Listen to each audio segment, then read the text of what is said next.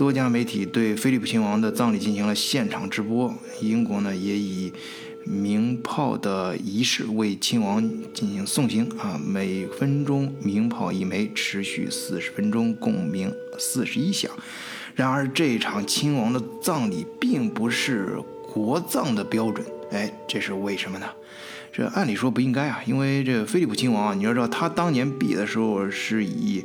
最优异的成绩在英国的一个海军学校毕业的，而且四一年他参加了希腊的海战中，表现出非常勇勇猛，哎，多勇啊！他亲自操作这个探照灯，呃呃，来照明来犯的敌军。你看，这就说明他非常英勇嘛，那等于把自己给暴露了啊！当然，呃，在他的英勇行为下，也重创了呃意大利的海军。在四三年的时候，他已经嗯凭借自己的实力啊晋升到呃副舰舰长的位置啊，指挥自己的战舰参加了盟军登陆战。那场战役发生在西西里，呃，当时他就非常的机智，呃，就像中国那个，有有感觉有点像这个诸葛亮的草船借箭啊这种，呃或者空城空城计的组合版啊，就是利用这个海上的迷雾啊，用皮筏艇啊什么作为诱饵，让自己指挥的战舰成功逃脱了敌人的空袭。所以啊，我们说亲王可以说是有勇有谋，而且他也是血统纯正的希腊王子。欧洲王室嘛，都比较讲究这个啊。啊，显然他肯定不是因为自身的原因啊，不能进行国葬啊。那更多的原因呢，据官方啊对外的说法，是因为疫情啊，疫情期间不便大家太多的聚会嘛，所以没有进行国葬，而且也这次这次葬礼啊，也严格的规定了。出席葬礼人数的上限，哎，这个上限就是三十人。这个说法也不难理解啊，毕竟老人家在天之灵，哎，也希望这个疫情早点过去，还苍生以太平。但媒体关注的可不是这些东西啊，他们更关注的是什么？这三十个人都有谁呀？更确切的说，这三十个人里面是否包含了哈里王子夫妇？哎，本来我以为这不过是王室的花边新闻啊，没什么好说的。但是咱们的研发工程师，哎，一向思维严密的长野博士却不这么看啊。啊，大家知道这个这博士，这不不是咱们呃嘉宾的花名啊，他真的是博士。这个博士在百忙之中啊，呃，在我们德国视角的群里面的发文啊，还给了截图，说哈利王子这事情可不像看上去这么简单，而且他。他断言，这之后啊，肯定持续的会出来更多有意思的爆料。这是一出妥妥的王子复仇记。呃，然后咱们的巴黎老帅哥影达呢，也大受启发，哎，意味深长的跟我说啊，说，呃，你要扒开这个娱乐新闻的外衣啊。你去看啊，它里面有两大看点，什么呢？一个是在孩子的教育中，这母亲究竟扮演什么角色？还有一点就是现代婚姻，它的背后是文化体系的裂变。换一个视角，也许世界大不一样。以德国视角，晚醉为你评说天下事。王子远，我我怎么越看越觉得这个事儿有点像个王子复仇记？嗯，你说说看。嗯，就是第一，哈利至少是官方承认的英国王子，对吧？排名老二。老二，嗯，也对。然后他做出的一些种种行为，反而又不像是一个王子应该做的事情，所以我感觉这有点像是在复仇的行为。我跟你简单的分析分析吧。嗯，差不多是这样。就是要说这个事情，首先要从王子本身的一些特点说起。我问你一个事情哈，嗯，你说英国王室里面最最大的一个特点是什么？啊，血统啊，那自然是欧洲的贵族血统。嗯，就是一般来说的话，几个比较典型的标签。哎，这第一是纯白人，对，第二是身上都有贵族的血统。是吧？要么是从英英国皇室自己传承下来的，嗯，要么是跟欧洲其他皇皇室那个带过来，然后结合到英国皇室。啊，对对，嗯，哈布斯堡王朝的联姻，还有这个维多利亚老祖母，这以前咱们都聊过。对，也就是说，你如果把他们的血统拿出来做分析的话，基本上都是贵族出身，对吧？嗯。啊，当然有一些杠精可能会说，那个呃，戴安娜就就不是正牌贵族，然后。凯特王妃也不是正本贵族，那个是因为时时代进步了嘛，是吧？嗯你不能拿着现代的计算机去跟古代的算算盘相比。哎，你这个比喻很别致啊。但是如果往前倒的话，你可以分析，嗯基本上他他们的血缘里面都是相近的，因为都是属于王室的意志嗯啊。除开这个血统之外，还有那个肤色之外，第三点就是英国皇室一个很很典型的特点，就是男性基本上都是都是光头党，对吧？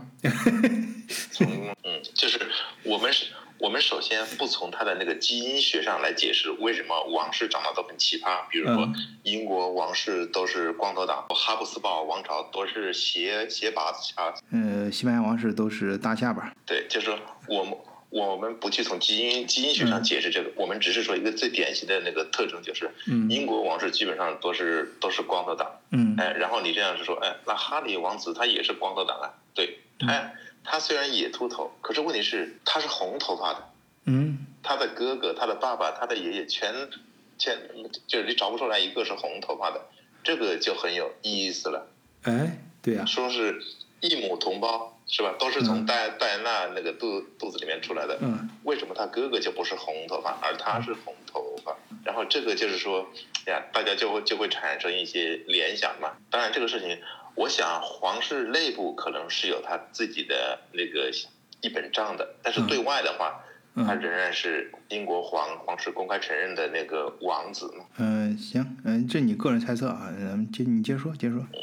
但是我想的话，这个事情如果是哈里王子是个几岁的小孩的话，他可能并不会意识到嗯这个事情对他来说有多大的影响。嗯，但是随着他年纪的不断的增长，他总有一天会发现这个问题的，对，对吧？嗯就好像如果你跟你的同胞兄弟说，哎，为什么你你长得有一有个地方跟我长得不一样？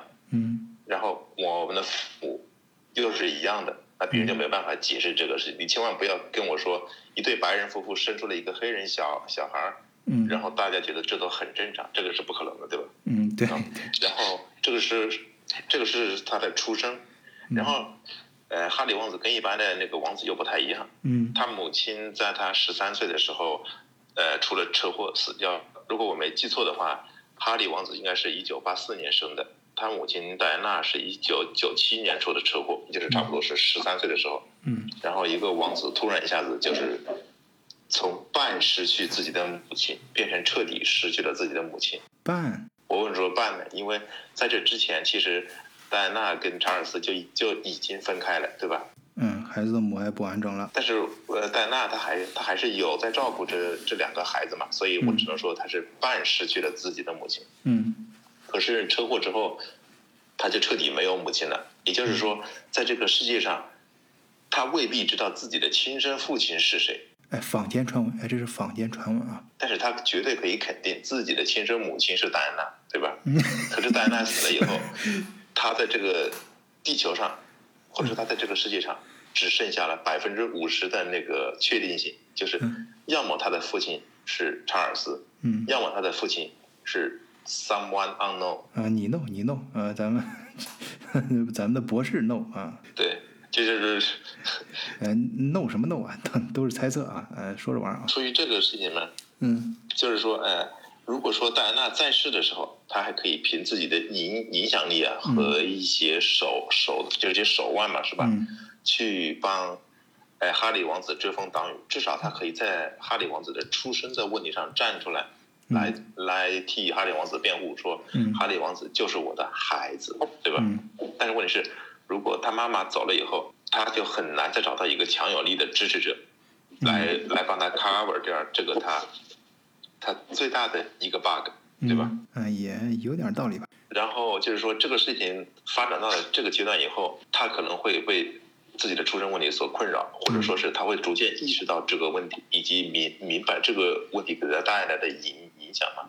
嗯，所以我们从一些事件中就可以反推出来他的某某些行行为的一些原因，去解去解释他的某些反反那些反常的那个行为嘛。比如说，大家都知道哈利王子娶了一个呃梅娶了梅根做王妃嘛，是吧？嗯如果大家大家仔细想一下的话，这是一个很很反常的事情。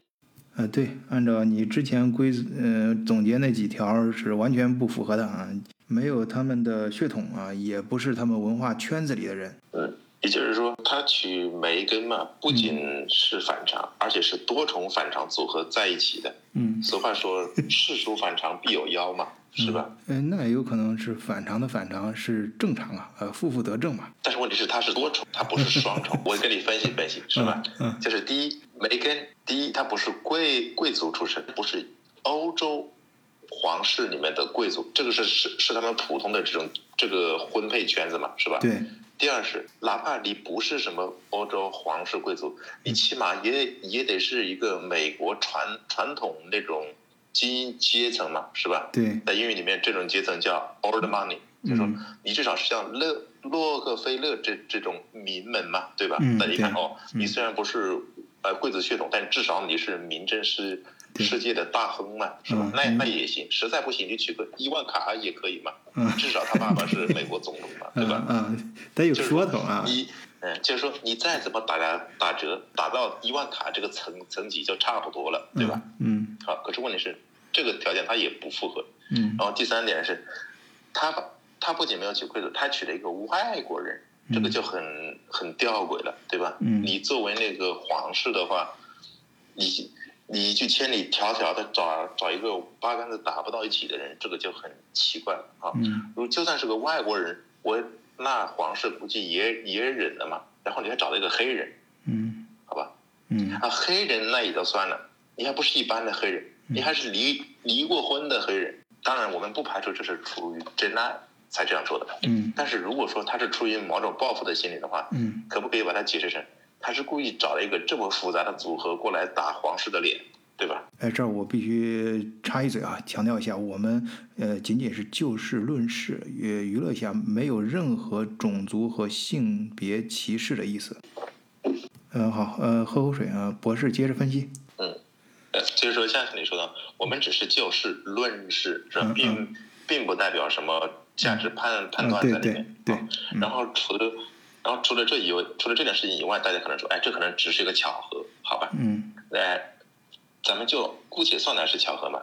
嗯。然后第二件事情就是，他的他的爷爷菲利普死了，对吧？嗯。然后不是举举行葬礼，按理说家族成员至少血亲是要参加的，所以他们像威廉呢，像那像他爸爸查尔斯啊，什么都来了，然后哈利他也来了。嗯。可是问题是，大家都是。以家庭为单位来，哈里是一个人就跑来了。就是如果外界人不知道的话，可能还以为哈里是个光棍汉，对吧？实际上并不是。哎，梅根真的没来？梅根跟跟他的那个儿子阿奇少爷都没来。啊？是哈里一个人跑来的。怀二胎了吧？所以没有来。啊。这个不是理由啊！你你想一下，如果是死了个阿猫阿狗，你作为。你作为王妃，你说你你肚子有孩子，你不来就不来，那也就算了。可是问题是，这个是哈里的爷爷，女王的老老公啊，对吧？嗯，这个对，呃，就是说他想来的话，从技术上完全没有问题。你要你要你要想是这样嘛，就是说以英国皇室的财力以及权力，对吧？嗯，菲利普王菲利普的那个葬礼的话，如果他想过来，他可以完全包包包机过来，是吧？不存在感染的可能。然后，如果说是坐飞机可能会导致流产啊什么的，那也没有问题，他们可以坐船过来，对吧？因为你 不是就就是说坐船不过几天而已嘛，是吧？嗯，并并且以英美特殊盟友关系的话，嗯，就是说可以完全可以派一艘巡逻的，在这个行业上巡逻的军军舰嘛，烧他们那个。就是王子一家过来，完全没有问题。啊，对，这菲利普本身也是海军嘛，呃，嗯，挺挺搭的。也就是说，这个事情只要他想办，绝对是办得成的。嗯，而不而不是说那个因为要备孕，所以就来不了，这个完全就是一个托词啊。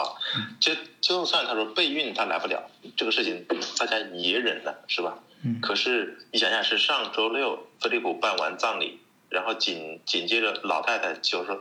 九十五岁的那个那个生日庆典就要来了，就是孩子们聚在一起给老太太祝个寿，就是冲淡一下她她的哀哀就是哀思嘛，对吧？嗯。然后哈里的那做的决定是直接飞回美国，说是为了陪伴自己在夏天即将临盆的妻子。嗯问题是他的妻子是夏天才临临盆，不是今天就要临盆。嗯他这么火急火燎的赶回去，是图个啥，对吧？嗯，也就是说或者是他要说明啥，对就是。就是唯一的解释就是说，他只是想避开王王室成员。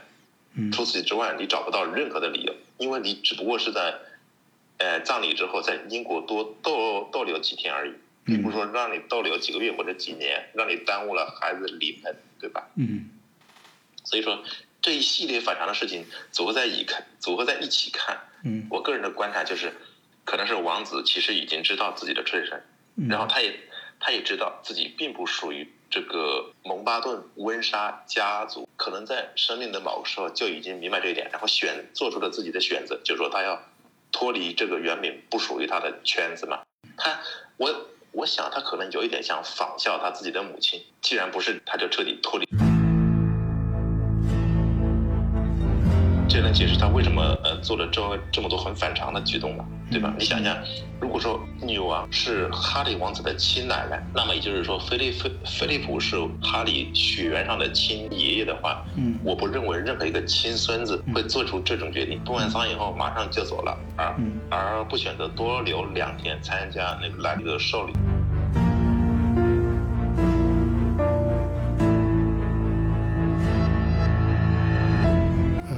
说的很有意思。不过我们还是想听英国的朋友用更近的视角来说一下这件事儿。我刚刚长野博士他提到的是觉得这个 Harry 他是知道知道自己不是亲生的，所以有这样的举动。但是我觉得即使不是亲生的，也养了你这几十年呢。嗯就是我们普通人也不会做出这样的事情来。嗯，就包括他们发的一个一个言论嘛，就是特别的没有没有人情味，就很官方的。什么言论？你说说来不。知道你们有没有看到？没有。就是他俩有一个慈善组织叫 Ashwell，嗯然后呢，他就写了很短的一句话，就一句话，就是缅怀了一下爱丁堡公爵殿下，嗯谢谢你的 service，嗯，我们会很想念你。这个英国人看到了这些之后就炸锅了，这么官腔，没有任何的私人感情，这不是你应该对对待你爷爷的方式。就说什么张口闭口就是服务，嗯就算是陌生人都能写出比比这样更有爱的句子。我觉得长野博士这个观点呢，其实很有趣，嗯，但是你可以把它当做《王子复仇记》呢。但是因为英国人就是我们在这待久了，多多少少对于皇室多多少少有一种跟我没关系，但是呢，还是一种类似于国家的象征，所以我想帮哈利说一两句话，就是好像我同意他是带可能有《王者复仇记》的这种这种心理，但是他可能更多的是一种叛逆心理。然后我就有几个东西就想就想说一下，就是比如说。大家都怀疑哈利是不是失身的，所以最后造成他扭曲的心理。如果根据长野博士的这个这个故事线来说的话，其实呢，这个红头发这个现象，我查了一下，今天还去 Wikipedia 上面查了一下，就在英国这边叫 ginger 的 color。对，然后其实后来其实有很有趣的现象，其实这个红发不是在哈利才是第一次出现，红发其实我们。更早之之前的更出名的一个女皇叫做伊丽莎白一世，嗯呃，她其实也是个红发公主，所以呢，其实她这个红发并不是说在这个王室的血统里面完全没有，其实她、嗯她可能是有的，而且因为她红发是个隐性基因，可能可能不知道多少代再传过来也是有可能的。嗯然后再说的这个秃头这个问题，嗯，好像现在的王室看都是秃头，但是其实你去看看那个，嗯。我看了一下，好像这个秃头其实是因为这个死去的爱丁堡公爵带进来的。其实女皇他们家族里面的秃头问题不严重，特别你去看一下什么，呃，当年的什么呃温莎伯温莎公爵，就是那个娶了辛普森老婆爱江山不爱爱爱爱爱美人不爱江山退位的那个，其实他头发很爱德浓密华是吧？对，然后女王的她老爹的头发其实也还不错的，所以我觉得嗯可能这个是这个脱发的问题，可能更多的是这个这个爱丁堡公爵带过来的。嗯然后再说的这个呃私生的故事呢，就说很多这个呃针对这个哈利王子可能是私生子的这个问题呢，是针对这个人叫做 James 呃 Hewitt，他号称是说一九八五年认识的戴安娜，但是呢说、呃、哈利王子好像是一九八四年就出生了，所以他们不可能。但是大家也知道，这种正式的官宣的时间和你真正发生的时间，可能也不是不不不真正是联系在一起的。所以呢，其实也有可能。但是呢，大家都说，其实就看一些文章也会写说，这个哈利王子有一些奇怪的行为，比如说，嗯，他们比如说英国的男士，呃，皇室的男士都会去军队里面去做一段时间的培训之类的什么东西。比如说这个爱丁堡公爵和他的那个嗯。现在的呃呃查尔斯王子的，他们其实选的是海军，甚至你看，呃，但是呢，哈里王子呢，非要选择去陆军受培训。那陆军呢，James Hewitt 本身也从有一些陆军背景，所以他们是不是说 这种选择军队的背景都跟这个这个 又进一步坐实了这个可能的私生私生子的这个父亲是联系在一起？其实有趣的，我更愿意把这个这个东西看作是一个哈里王子看多了这种。家庭里面的这种，特别是母亲离去，造成了他这种心理的一种，也有可能是扭曲吧，也有可能怎么样？可能他本身就在，再加上对于，再加上这么几十年，这个全世界这种这种，不管是贵族要求的这种平民化，或者这个，不管你看欧洲皇室，欧欧洲整个大皇室里面。也有很多曲折嘛什么灰姑娘啊的故事呀，或者去公主娶一个更嫁一个一个什么健身健身教练这种故事啊，其实 瑞典王娶一个瑞瑞典女王，对娶对娶一个非非皇室的这种血统的人，可能现在反而是欧洲王室这种政治正确也也也也没有问题的，所以呢，所以我就帮着呃呃这个哈利说两句呢，就是。有可能是私生的，也有可能不是私生的，因为两方面其实它都有一定的可能性。然后，嗯，更多的是可能他确实看多了这种家里面的这种纷争，特别王室给他的不自由的这种感觉。对。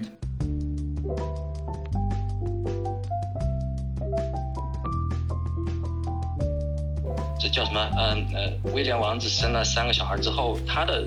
皇室排位就是王王位的继承权，他已经排到第八位去了，还是第六位去了？嗯，也就是说他已经排在了威廉王子的三个小孩的后面，所以呢，他是不可能得到王位的了，所以他可能更愿意去追求他自己想要的东西吧。哎，兰娜和川哥的逻辑性也很强啊。对，还是就沿着刚才前面两位的这个，呃，我也做一点小的补充。呃，那个红发这个呢，呃，我之前在法国也跟这个同事聊过一次这个话题，就是说这个他们把这个叫做，呃，叫做法语叫做“护”啊，就是说红色的意思，就是他们好像是就是这个基因变异，有点像白化病那种，就是说我们知道有些动物啊或者有些人，就是说不不不，它就会变成这种白化病，那是一种病，那个那个红头发不不是一回事啊。对，但是就是，但是但是，因为我之前有个同事，办公室有个同事是这样的，就是他们皮肤就很白，然后的话，他的这个他这个就白化病是另外一种病。我说的是他这种叫红啊，法语叫做红红色的这个，就他这个皮肤很白，但是他的所有单不单单是头发，他的胡须和他的体毛都是这个发红色的。嗯，就就是说整个是整个是个基因的问题。逻辑分析我觉得是很有我我很我很支持的，就是说，因为我特印象特别深刻的就是说我在到了巴黎之后。啊，因为大家知道戴安戴安娜是在巴黎这个出了车祸，然后就在戴安戴安娜出车祸的这个桥的这个桥洞上面，还专门给她立了一个金色的火炬。每年她纪念日的时候，很多人去献花。嗯，其实法国人是非常对戴安娜的评价非常的高，嗯，因为就是她特别符合法国人那种叛逆。不惜一切代价追求自由的那种，然后的话就是说还要浪，对吧？要浪漫。嗯，对。所以就是说可以为了不仅浪而且慢，可以冲出影。上一期影达的金金句啊。对，当当当，可能不是。如果有朋友还不知道当时这些细节，就是后来就是法国警察一直在调查这个事情，后来就是说也报道过，就是说当时的情况是说这个戴安娜从这个。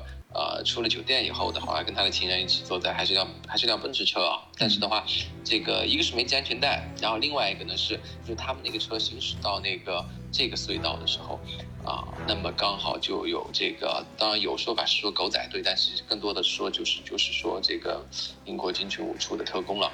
然后啊，就是对面有车有司机看到，就是说一个骑摩托车的这个黑衣人。用非常强的强光，这个闪了这个奔驰车的司机，当然呢，他们的司机，那么导致这个车失控，然后撞在隧道的这个墙上，然后的话酿成车祸，然后戴安娜死了。那么这个这个这个就回到刚才博士提到的，那么当时我们说这个啊，这个这个 Harris 是十三岁，所以的话，那么呃十二岁，十二岁多十三岁，那么就是说，大家可以想见，对于一个青春期的这个我人来说的话，不不论你是平民或者是说皇室，那绝对那都是巨大的打击，是吧？再加上就是说这个博士已经分析过了，其实他本来家庭就不幸福，从戴安娜。埃及船王的这个儿子好了以后的话，他已经就是说，戴安娜已经走出了这种离婚这种这种这一步的话，就他已经跟皇室决裂。那么的话，那么他们这个家破碎的家庭在之后又失去了妈妈，那么的话对他这个这个青春期的少年，这个影响肯定是巨大的。然后，然后我今我我我专门也去查了一下，就是说这个还这个 Harris 的一些口碑啊，就是那确实是就是他就是一个在媒体口中就是一个典型的这种。问题青年啊，是问题还是反叛？就是说啊，他这个十七岁的时候就抽大麻，然后这个，然后从夜店出来，然后这个这个醉酒。那看来确实是问题少年。对，就是就问就问题少年啊，然后这个拍这个穿着纳粹服装的衣服的这个照片，嗯。啊，而且就是在这种人家这个纪念。犹太人大屠杀的这个活动之前，所以他就被冠名纳粹哈里斯啊，啊，然后这然后然后去参军之后有一些这种，当然这个是比较矛盾的一个点啊，说他有这个比较这个种族歧视的这个，他歧视这个巴基斯坦人的种族歧视的这种语言，嗯，然后的话，就在又在这个拉斯维加斯这种很浪，嗯，那么就是。当然当他自己后来也承认，就是说是他就是因为有一个非常这种对他巨大打击的青春期，让他的这种让他的这种情绪也好，成长的过程非常的痛苦。嗯，那么那么我们接下来就是说今天的这个主人，这这个女主人出场的话，就是说，那么梅根这是一个就是说怎么说呢？是混混迹于呃这个美国好莱坞的人，而且他比哈里斯要大三岁。那么就是说，他要来这个玩弄哈里斯的话，就是说哈里斯本来就是一个感情脆弱，然后这个成长的时候心理不健康、不健全的，那么的话遇上一个这种。啊，妈妈一样，呃，可能是就是我我我自己的这种呃猜测，你替他代入了一下，是像对，他 不是就梅根，他是相当于就像哈里斯这样的这种性格的人的话，嗯，他失去了妈妈，所以他要找一个妈妈，那么他找到那个妈呢，这个小妈呢就是梅根，嗯，梅根比他大三岁，比他有多很多的这种娱乐圈的这种经验，就是说哈里斯他非常的不擅长的一点就是处理媒体。就他跟整个英国的，当然这这个我觉得这个川哥和兰娜肯定比我了解的更多，就因为就是英国的这些小报，英国的那些小报太多，那么这些小报的记者的话太狠太毒。就我们中国可能我们知道香港的那些狗仔，对吧？那香港是跟谁学？那是跟英国学的。那英英国那些太阳报啊，就很多很多那些小报，那些记者的话，那真是无奇手段。就是刚才我提到那些劣迹，他们什么都可以清清楚楚的照片，对吧？你任何一个夜店的拉斯维加斯的。抽抽抽抽抽和那个吸毒喝酒的所有照片人家都有，所以的话就是说英国的这种小报的这种呃媒体的这种力量，就是说呃我我这个我看这个 Harris 他是一直这个斗得很辛苦，就是说在他整个成长的过程中不断的被爆被批评，当然也不单单是媒体啊，他甚至之前卡梅伦也批过他，那么就是说他的这个成长的一直在这样一个这种压抑的环境里，又没有妈妈保护他，所以他找到了梅根。然后梅根来保护他，那么，那么，但是，但是这个梅根呢，他做出了一个就是更加啊，比戴安娜还更狠的一步，就是说，这个这次的这个今天的这个这个叫什么，接受阿布拉的采访，我不知道。这个大家有没有看啊？我看了，我看了其中一部分，不知道你说，就是说我我就是说从他们自己的这种感受，就是也可以来再来再来判断他们的这个，呃，他们做的这个行为的选择。就是说当时这个采访，这个 Harris 他已经说的很清楚了，他说就是皇室这个他用的词是说他是他说这是一个 toxic 的 environment。嗯。那么那么他说这个如果他说整个这个家族这个皇室整个这个都是一个坏掉的环境的话。那么就说他已经不认可这个体系了，所以的话，他觉得他要冲出这个体系，他因为他抛下一切，他要冲出这个体系，因为他不认可这个体系。嗯。那么对于梅根来说的话，那他本来就不是这个体系的人。嗯。然后的话，然后他就是说到了很过分的，就是说，比如说，呃，你说他如果站出来说这个皇室家族里面存在种族歧视，对吧？那他本身又有这种有色人种，那么的话，这个就是一种很严重的这种。accuse 了，对于这个皇室来说，那么而且。而且就是说，他他比如说采访他的时候，他提到各种这个皇室的大管家、皇室的 CEO，嗯，就是各种的事情。然后的话，他希望去寻寻求一些公正的这种呃支持啊、帮助啊都没有。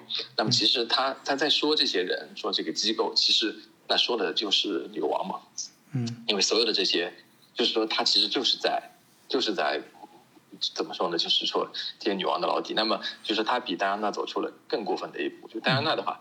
她离婚了，让整个皇室蒙羞了。嗯，但是呢，她不会说到外面去说说皇室的不好。嗯，就是说，哪怕你用行为说了啊。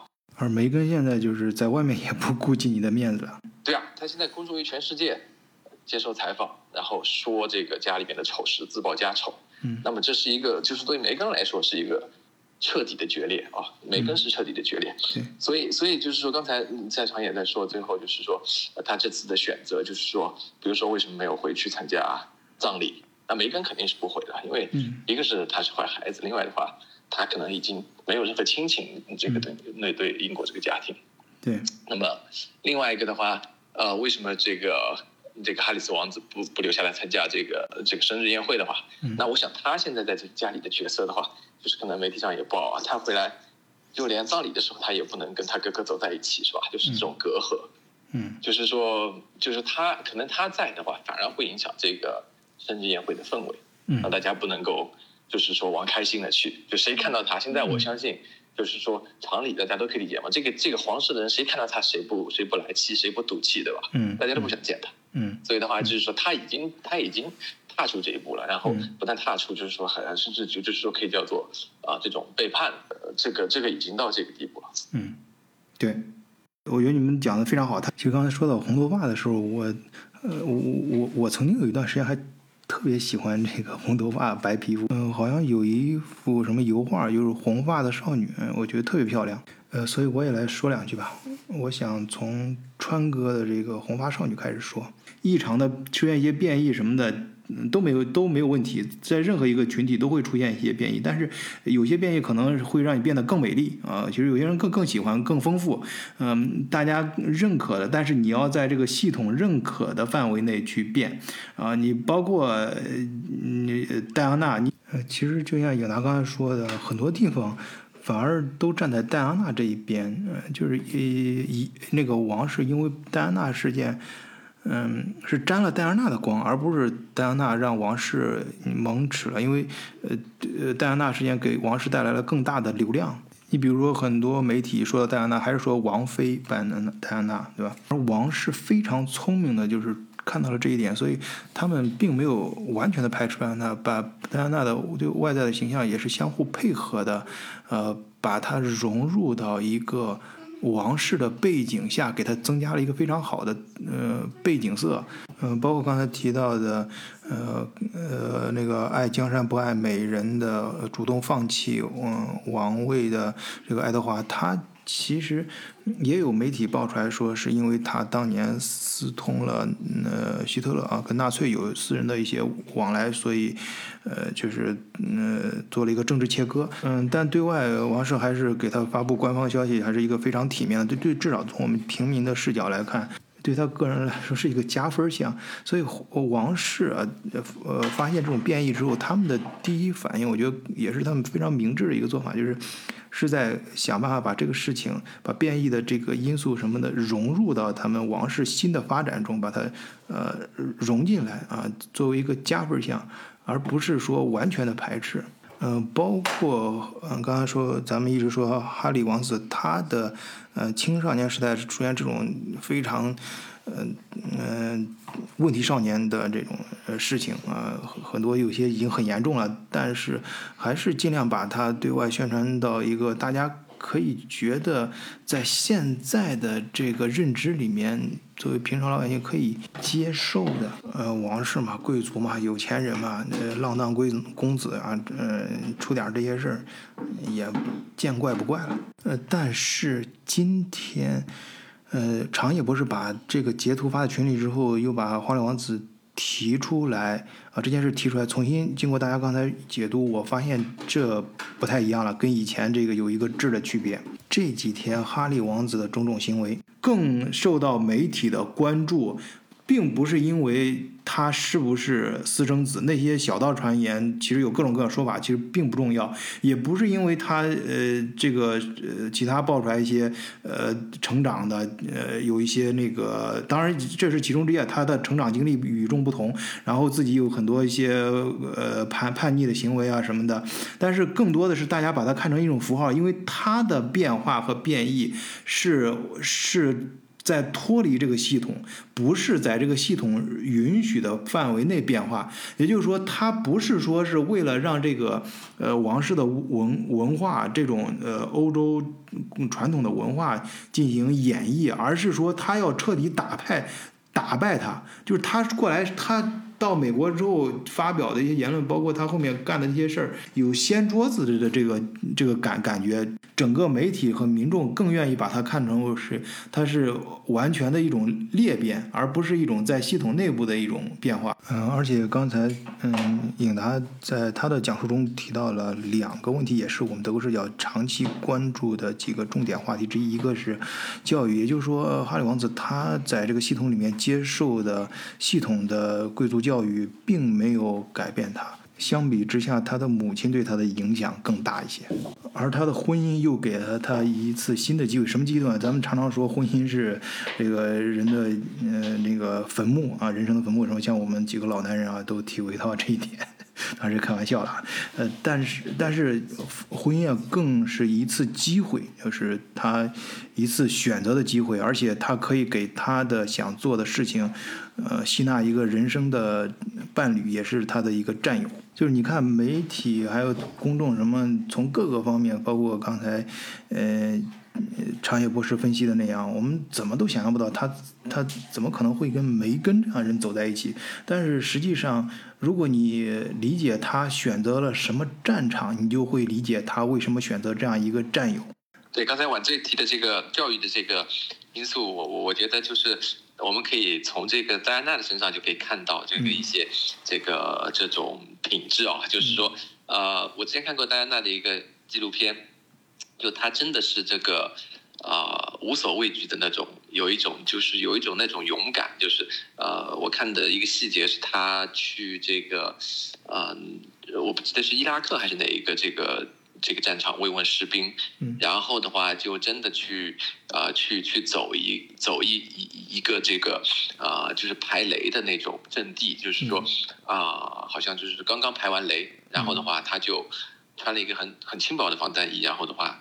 就这样趟过去了，就是说，就就是一般一般情况下的话，就是不管是皇室啊，或者是这种政府要员的话，就没必要去冒这种风险嘛。但他真的是，就是说，就是地雷，就是有有可能没有排完的，就是有这种可能的，那么他就这样走过去了。嗯，就是说是是真的是用他的这种。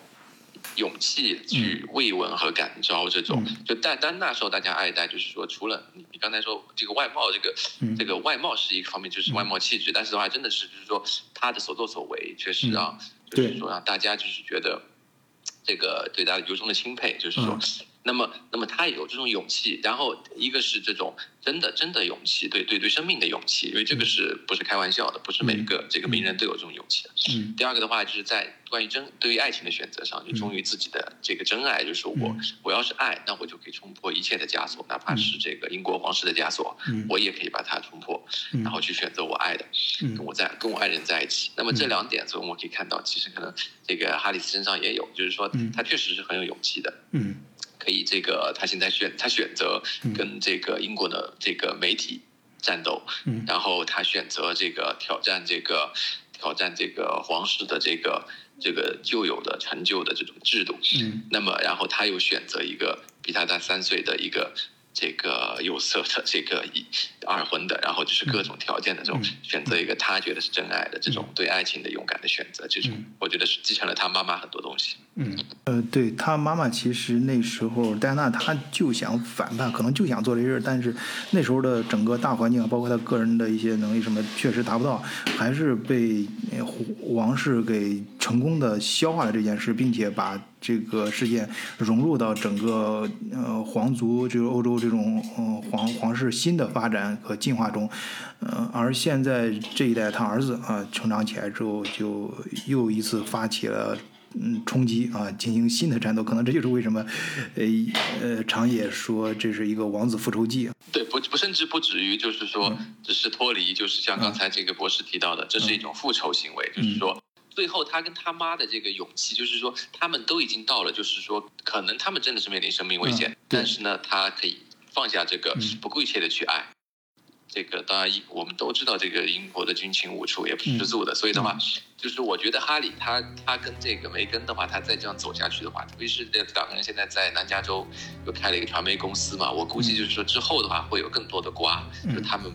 不论是从这个为了赚钱的角度，或者是说各种就是哪怕是真心的这个吐槽的话，就会有更多的矛盾出来。那么，那么，那么就是说我做个这个这个细说的大胆猜测，那他们也有可能被军情五处呃怎么样就给意外了，对吧？这种。我觉得你们你们不在英国，比我们知道的瓜都多。哎，我们瞎聊瞎聊啊，大家都是娱乐精神，但是我估计可能关注也不多。你们为什么没有觉得是梅根在教唆他呢？哎，没有觉得是一个坏女人在兴风作浪？有可能。对对对，这这个呃，兰娜说的这个点呢，我其实也承认的。其实我在看这个这个 Oprah 采访的时候，就梅根在那里含泪的指指认他，他包括他指认他父亲。嗯，他说他父亲对他撒谎。那么我当时第一反应就是说，那你会是什么好的货色呢？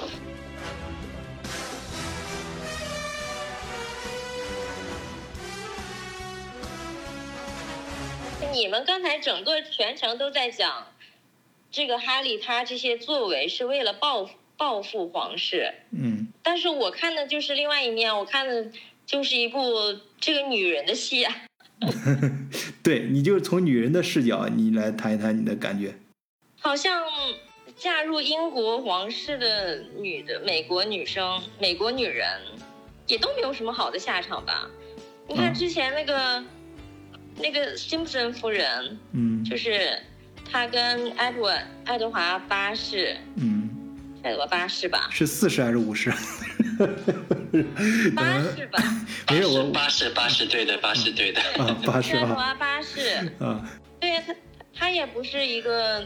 省油的灯啊，嗯，他那时候还为了拿到更多的王室的这些资助，然后就就逼这个爱德华八世怎样怎样的。哎，对啊，好像他俩后来也不是很幸福，对吧？啊，是不是媒体说他们都离婚了？应该没有离婚吧？好像没有离婚，只是过得就像你说的，过得非常不幸福。然后这个辛普森夫人继续作为一个交际花，嗯。嗯，继续认识不同的人，嗯，然后留着这个爱德华八世在家里待着，因为他可能也不是善于那么善于交际。当你的头衔没有的时候，再见，大家再也不会嗯簇拥在你身边的时候，那个不像辛普森夫人那个，对对？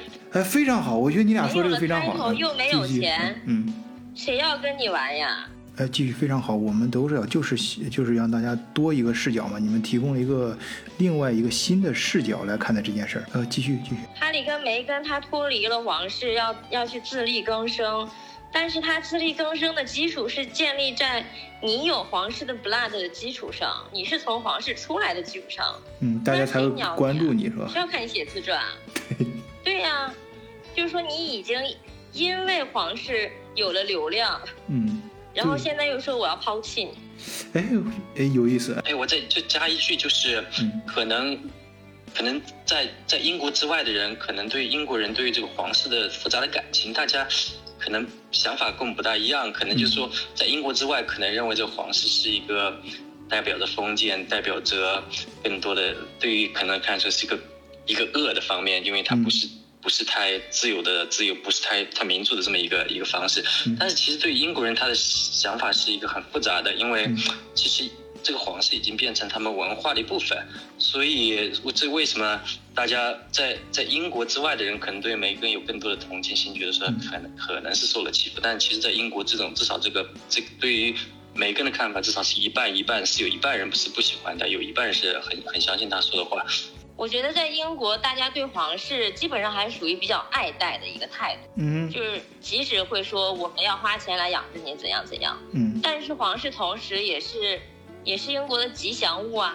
嗯，呃，对，我就想听你啊说，我们其实作为，呃呃，在英国之外居住的人都在这儿瞎吵吵，有这种看戏的心态。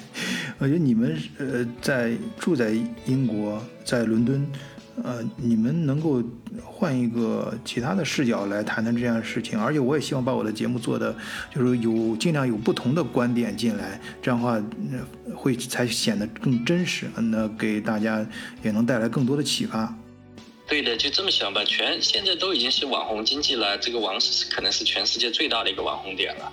它为我们英国带来了曝光曝光度啊，但它的流量啊。不是他们在这儿，就靠着英国的国力，哪有那么多有这么多媒体的注视的眼光在这里？说白了也，嗯更何况其实英国皇室，嗯呃，这个从从从从经济的角度来说，它对这个国家是带来的是更多的这个 benefit，、嗯。因为它每年花个几千亿去养他们整个家族，但是其实他们的领地大概领地和很多，因为它不同的呃事情发生的时候，有很多全世界的转播权啊之类什么东西，嗯。他每年听说和来英国，很多人就是因为有皇室才会来。就从这个这种吸引人来这个消费的角度，好像是英国皇室每年为为英国会赚进两到两亿的这个两亿英镑的收入，嗯可能会甚至会更高一些。所以我花了几千万，但是回回报整个国家的收入是是是上亿的话，啊对对说白了，这是一个很很合算的、嗯很合算的经济啊。哎，这个这搞金融的确实不一样啊，这个这个算算的非常好。嗯，哎，对了，上期节目里面我看有听友留言啊、问小哥哥一些问题，那你正好趁这个机会给大家也回答一下。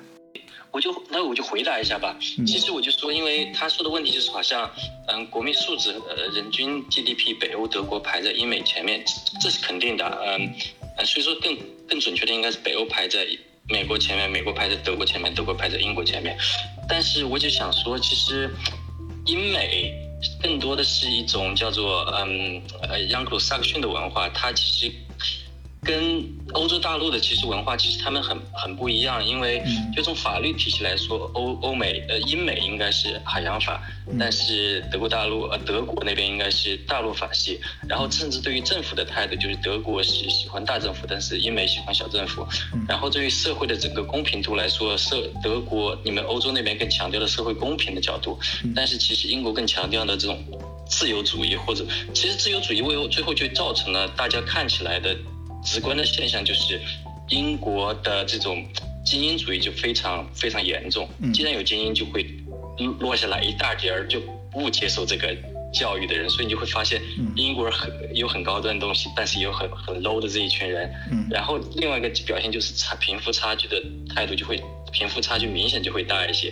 嗯这样比起来，就觉得好像跟北欧、德国比，确实要要差很多。甚至从教育的角度来说，就像英国，像我记得好像是说德国，好像你们喜欢把某一些大学，比如说我们是这个大学，我们有了排名第一的呃学学学呃这个学科，可能另外一个排名第一的学科就必须放到另外一个。大学里面就为了一个大学之间的公平，所以你们不会有一个特别特别好的一个大学，因为所有大学都相对不错。那英国就是喜欢搞这种精英主义，所以把教育都搞得就伦就是英国这周伦敦这周边的五所大学，可以跟美国的大学，就是长青的长青藤大学去去对抗。但是其实我们有很多这种一般的大学，其实也有很多，所以说白了就造成了英国的这种英美这种两极分化的程度，就是让大家感觉起来这个国民的素质是不是要比要比北欧德国差一些？我只是觉得说。是是可能是差一些的现象来说，但是呢，它其实它有自己的内部的根源来说，就是因为它太强调这种自由主义的经济或者自由主义个人自由，你想上学也行，不想上学也行。嗯然后还有一个还有一个朋友就提到这个，我说之前说阿斯利康，嗯嗯。疫苗的这个问题，我上次好像我忘记我怎么说的了，但是我强调的应该不是说阿斯利康这个疫苗有多好，我反而觉得阿斯利康是所有的疫苗里面，呃，做的最差的一个，是因为嗯，他们出了一些报告，是我记得大家记得有一个报告里面说的一些数据，就是说你打第一针是有百分之六十多的有效性，当你打第二针的时候，哦不对，打第一针的是有百分之七十多的有效性，隔了比如说两个月之后你再去打第二针的有效率会变成百分之六十多，但是呢，医 医医院是是让你去打两针。就觉得奇怪，这个时候我打一针有百分之七十的保护性，但是我打两针只变成百分之六十，我为什么要去打第二针？这是一个 paper 出，就是一个，就是他们阿斯利康的公司自己出的这个东西，自己都不不能自圆其说。嗯。而所以我觉得它的，而且它本身的有效性跟跟跟那个辉瑞的，嗯，和那个 Moderna 那边比起来，确实要差一些。然后既然说到疫苗，我就想说到这个疫苗这个东西，我就想把整个欧洲这边大骂一顿，特别是英国的这个医药公司。嗯。说白了，为什么中国要做灭活疫苗？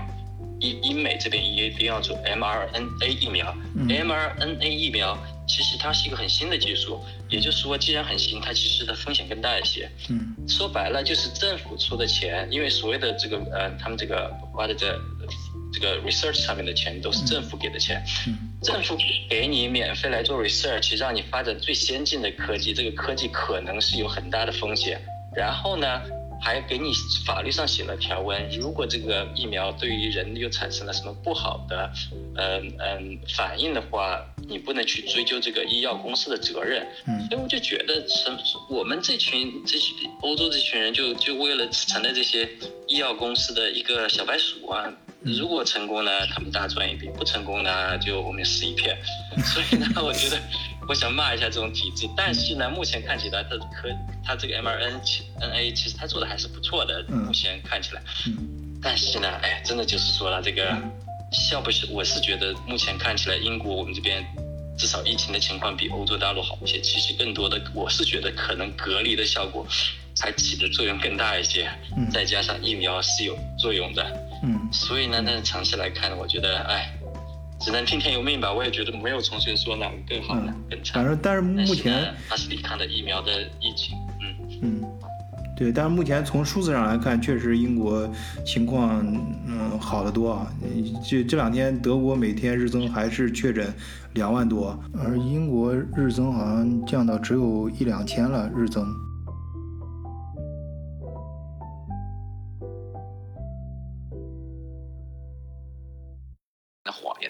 用谎言去维持他这个皇室的名声也好，或者这个体系的能够这样按之前的这种方式去运转的话，有一天这个谎言会导致他产生更严重的后果，就是堡垒从这内部给化解了。这个是我的一个。但是谎言无处不在呀，这皇室的谎谎言大家都知道，你没有皇室也处处都是谎言。这也是，这也是。对。所以我觉得谎言，然后我就说，它只是针对于皇室。嗯，哎，很好很好，最后我就喜欢这样有不同的观点啊。呃，另外我们既然从《王子复仇记》最后讲到教育，又讲到了婚姻，哎，最后我也非常想问一个问题，就是莱娜，你你作为一个独立女性。嗯，在伦敦，你看你美貌和智慧并存啊，呃，在伦敦有房有车，而且你个人的事业也做得非常的成功。就律师来说，你已经达到了华人所能达到的最高的 level 了。那像你这样的女性在伦敦，你们有什么样的择偶标准呢？其实吧，所有的标准，等你碰到那个对的人的时候，一切都不是标准了，你就没有不再有标准了。就是你一眼对上，你所有的标标准都都化都是全化化成泡沫了。嗯，好。那邓紫棋那歌。嗯。哎，你这个解读不错，我原来一直以为泡沫是一个伤心的情歌啊，失恋什么的。哎，你这个解读就是标准都化为泡沫，我觉得不错不错，确实是非常有见地，很好喝。那今天在这样的一个气氛里面结束本期的节目，我觉得非常的好。啊，最后也欢迎更多的听友加入我们德国视角的听友群啊，入群方法请看节目简介。谢谢大家收听，再见。